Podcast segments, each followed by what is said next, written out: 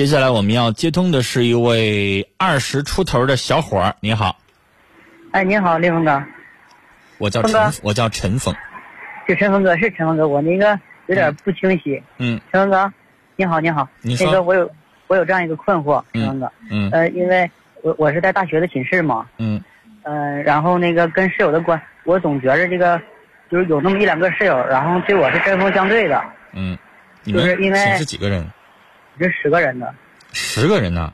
嗯、十个人的，然后那个有那么，因为有一个小有有一个那个同学，就总像针对我似的，嗯。然后那个一直我俩也不说话，然后就在前天晚上，呃，他放歌，然后打电话，完了小点声呢，呃，他不小，然后，然后他也不搭理我，然后我就自己去小去了，因为他放音乐嘛，嗯用用音箱放的，然后，呃，他又自己放大了，然后我又去放小了，然后他就动手了跟我，动手之后，然后我就跟他干起来了，嗯然后我又出出去打电话，出去打电话回来之后，我把电话一放，然后我把那个音箱就砸了，那个音箱是我们合资买的寝室，一人一人一人几块钱。你这做的有点过了吧？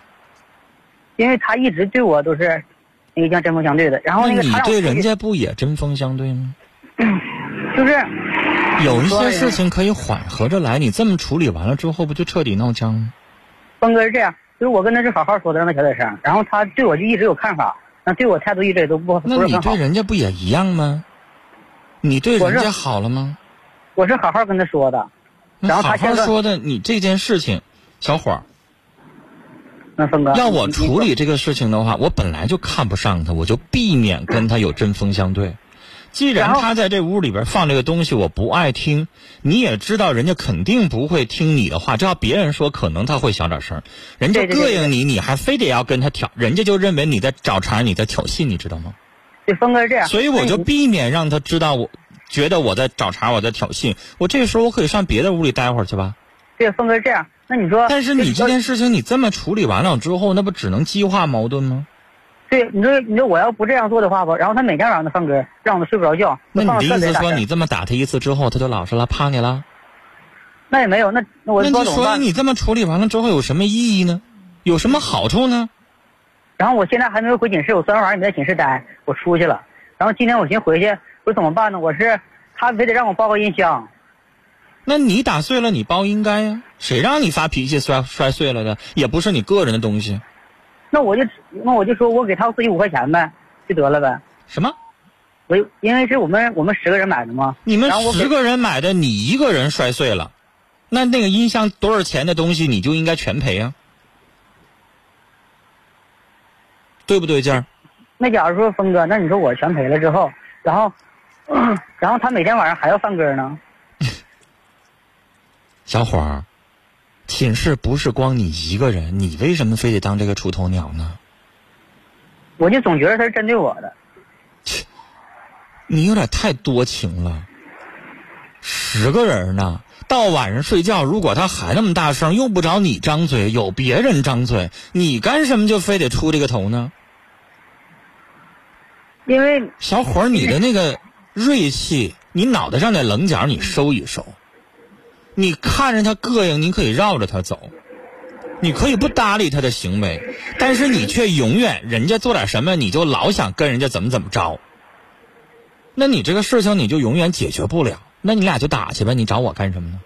那峰哥呢，就是我现在就是想请教您，就是我该怎么办？我听您你的。回去了之后，那公共财物你破坏了，你该赔就得赔。然后他再放了之后，小伙儿，中国这个社会有三十六计，对吧？嗯，你可以合纵连横，是不是？学学《孙子兵法然后》，他你是不是可以拉拢别人去做？你为什么就非得你自己当炮当枪使呢？你怎么那么傻呢？峰哥，我就感觉他把全寝室我问你，如果十个人对老师有意见，这十个人就鼓动你一个人当炮去，当枪去，你就非得放这一枪啊？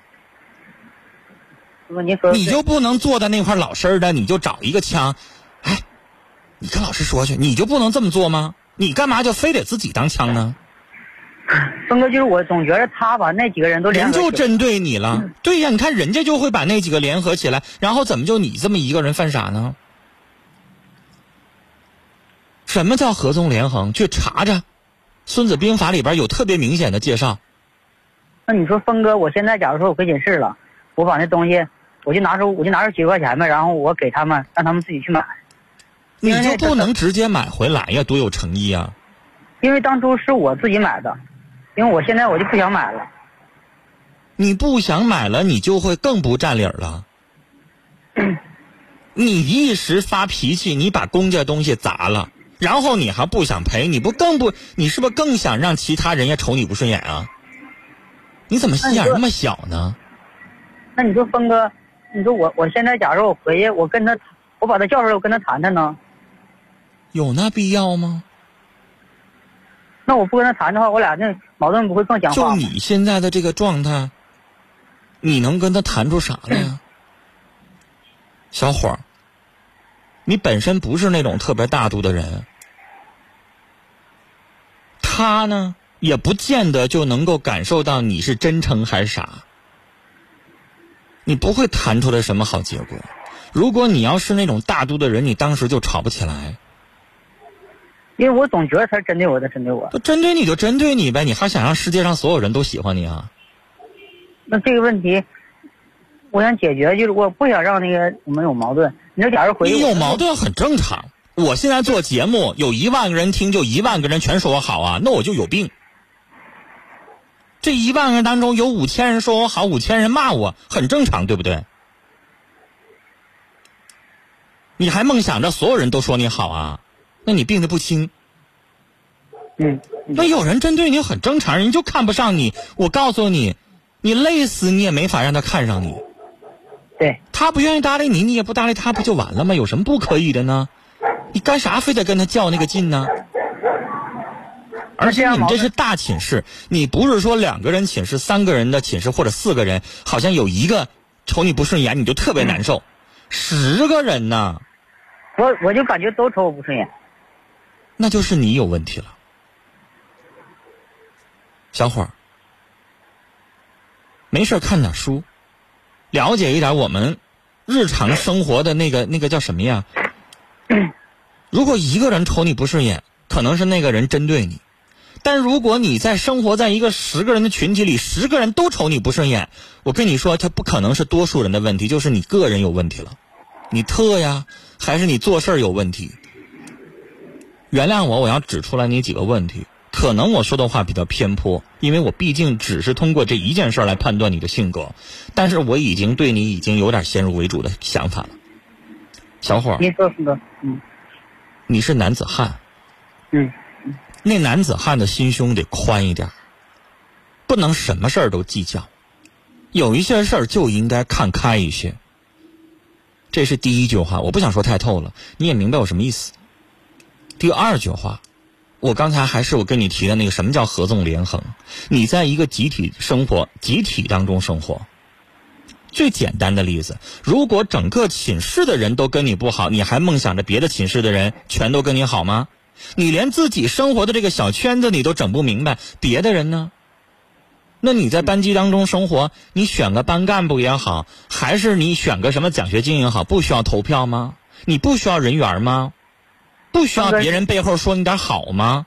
峰哥是这样。所以你要让都别这些人都针对你的话，你有什么好处啊？嗯，那就是你自己个人做人有问题。所以你应该找找自己身上的问题。你先别感觉别人针对你，人为啥针对你？为啥他一个人针对你，别人也看你不顺眼啊？你他就是乱造谣言，因为我是我班班长。你管你，你先别管谣言不谣言。如果谣言所有人都信了，那就是真的了。嗯，当时发生那个问题的时候，你怎么不做补救呢？现在所有人都跟他好，都信他说的话，那就不叫谣言了。世界上有一百个人，一百个人都说你是小偷，就你不是小偷，也变成小偷了。这就叫舆论的压力。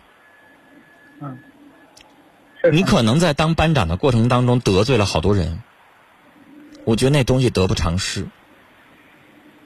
我上大学四年级，四个年级我就当了一年的那个班干部，一年就可以了，锻炼到你干嘛非得一直当下去呢？有什么好处吗？没什么好。你可以得罪四，你要得罪四年的人啊，把人都得罪遍了吗？我当时主动跟我们导员申请的，不行，你得一年一轮换，永远一个人当，你以为是啥好事吗？那班长团支书干啥的？一会儿点这名点那名，全得罪人家了。对，跟老师可以这么说呀，咱用非常他没办法拒绝的理由说：“你说老师，我当了一年，我锻炼好了，也给其他人锻炼锻炼机会啊。二一个，我现在想把心思用在这个实践上了，我也该学学习，我也该实实践了。老去忙活班级的事儿、学校的事儿，我耽误了好多个人的事儿。我贡献一年是不是也可以了？给其他人点机会，别人还想来锻炼锻炼你。因为我们当时上学的时候，班干部加分儿那不挺好的吗？你觉得你继续当三年班干部，当个班长重要，还是你把所有人都得罪了重要？上一回大学四年，一个人没交下，背后所有人聚会不通知你，把你一个人撇在圈子外边，那滋味好受吗？是不是？你得思考一下这个问题了啊！这件事情已经侧面的提醒你现在的人缘很差。别管人家说的是真的也好，假的也好，反正现在已经不少人对你有这个想法了，那你接下来就得改变了。人呢，得及时的听一听舆论对你的判定。就像那个 QQ 上是不是也有一个功能，还是那个什么什么，就是那个呃，人人网上也有，就是听一听你的。网友，你身边的人对你的评价是不是？一般人给你写几个字，看一看。有的时候不只是笑话，有的时候有一些话是真心的。好了，跟你聊到这儿。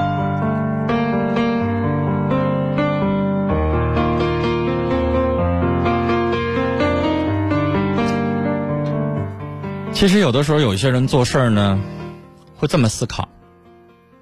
我刚才说了这番话之后，我相信有一些听众听完了之后会这么想问题：说，我一个人问心无愧，他们愿意背后咋说我咋说我，这样的人有没有？有。但我想说，当我生活在一个集体和圈子里的时候，有的时候啊，那叫人在江湖身不由己。我们不是王菲。可能到人家那个地位了之后，他真不用在意别人说什么。但我们在有的时候一个小圈子里、一个小集体里，如果你一点都不在乎，那不可能。你在单位生活，你一点都不在意领导怎么看你，那对不起，你这辈子你也当不了官了，这辈子你也提不起来干了。你在一个小圈子里边，你一点都不在乎你身边的同事怎么看你，不合群儿，特立独行。那你永远是个异类。即使你能力再强，可能你就会遇到这事儿那事儿。你的往上走的路可能非常难。有的有的人说，我就做好我自己行了，我也不想当官，我也不想提干。有的时候这个话说出来挺容易的，等到你真正做的时候是另外一回事儿。比你晚进单位十年的，对你来说是小崽子的人，现在当你领导管你那种滋味你自己寻思寻思，得劲儿不？人呐，有的时候真不能一点啥都不在意。活得超然是好的，但是我们都是社会当中圈子当中的一个个体，什么都不在意是不可能的。听友汪小雅在微信上说：“宽容别人不是一件容易的事儿，宽容伤害了自己的人更难，宽容他人也是善待自己。同在一个屋檐下，作为一个积极吸收正能量的人，别自寻烦恼。学习向日葵，哪里有阳光就朝向哪儿。多接触优秀的人，心里若是充满阳光，人生即便下雨也会变成春雨。”空谷幽兰说：“这小伙真幼稚啊，不太会处理事情，而且不大度。”你以为你是人民币，谁都非得稀罕你呢？这话说的语气稍微重了点哈。听友等待说，一个寝室就像家人一样，好好相处。毕竟出门靠朋友嘛，更何况一家人呢？听友群当中，董宇说，没有完美的人，但都向完美争取。每个人不可能让所有人都接受和喜欢，但自己喜欢自己，爱护家人，善待亲人，珍惜朋友就可以了。别太偏激，看开一点。你这样在外边处事很危险，学会改变，圆滑一点。从现在开始，马上开始。如果你问心无愧，谣言也慢慢会不攻自破。心如止水说：“也许是你的为人处事的方法有问题，要不然怎么全宿舍的人都和你处不来呢？所以你应该改变一下自己的处事方式。”